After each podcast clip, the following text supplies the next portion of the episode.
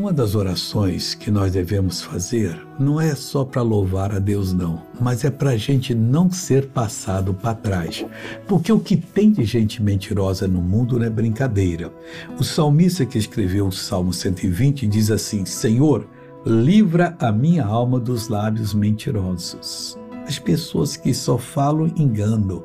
Não que elas queiram enganar a gente, mas às vezes estão até imbuídas de uma é, entre aspas, é, missão muito nobre, que é dar um conselho delas mesmas. Mas não adianta, o conselho do homem não resolve o problema.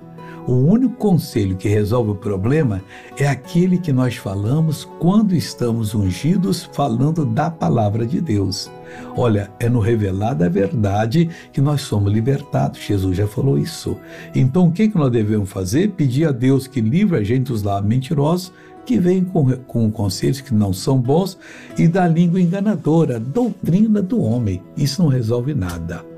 Agora eu quero orar com você, querido Pai, estenda as tuas mãos.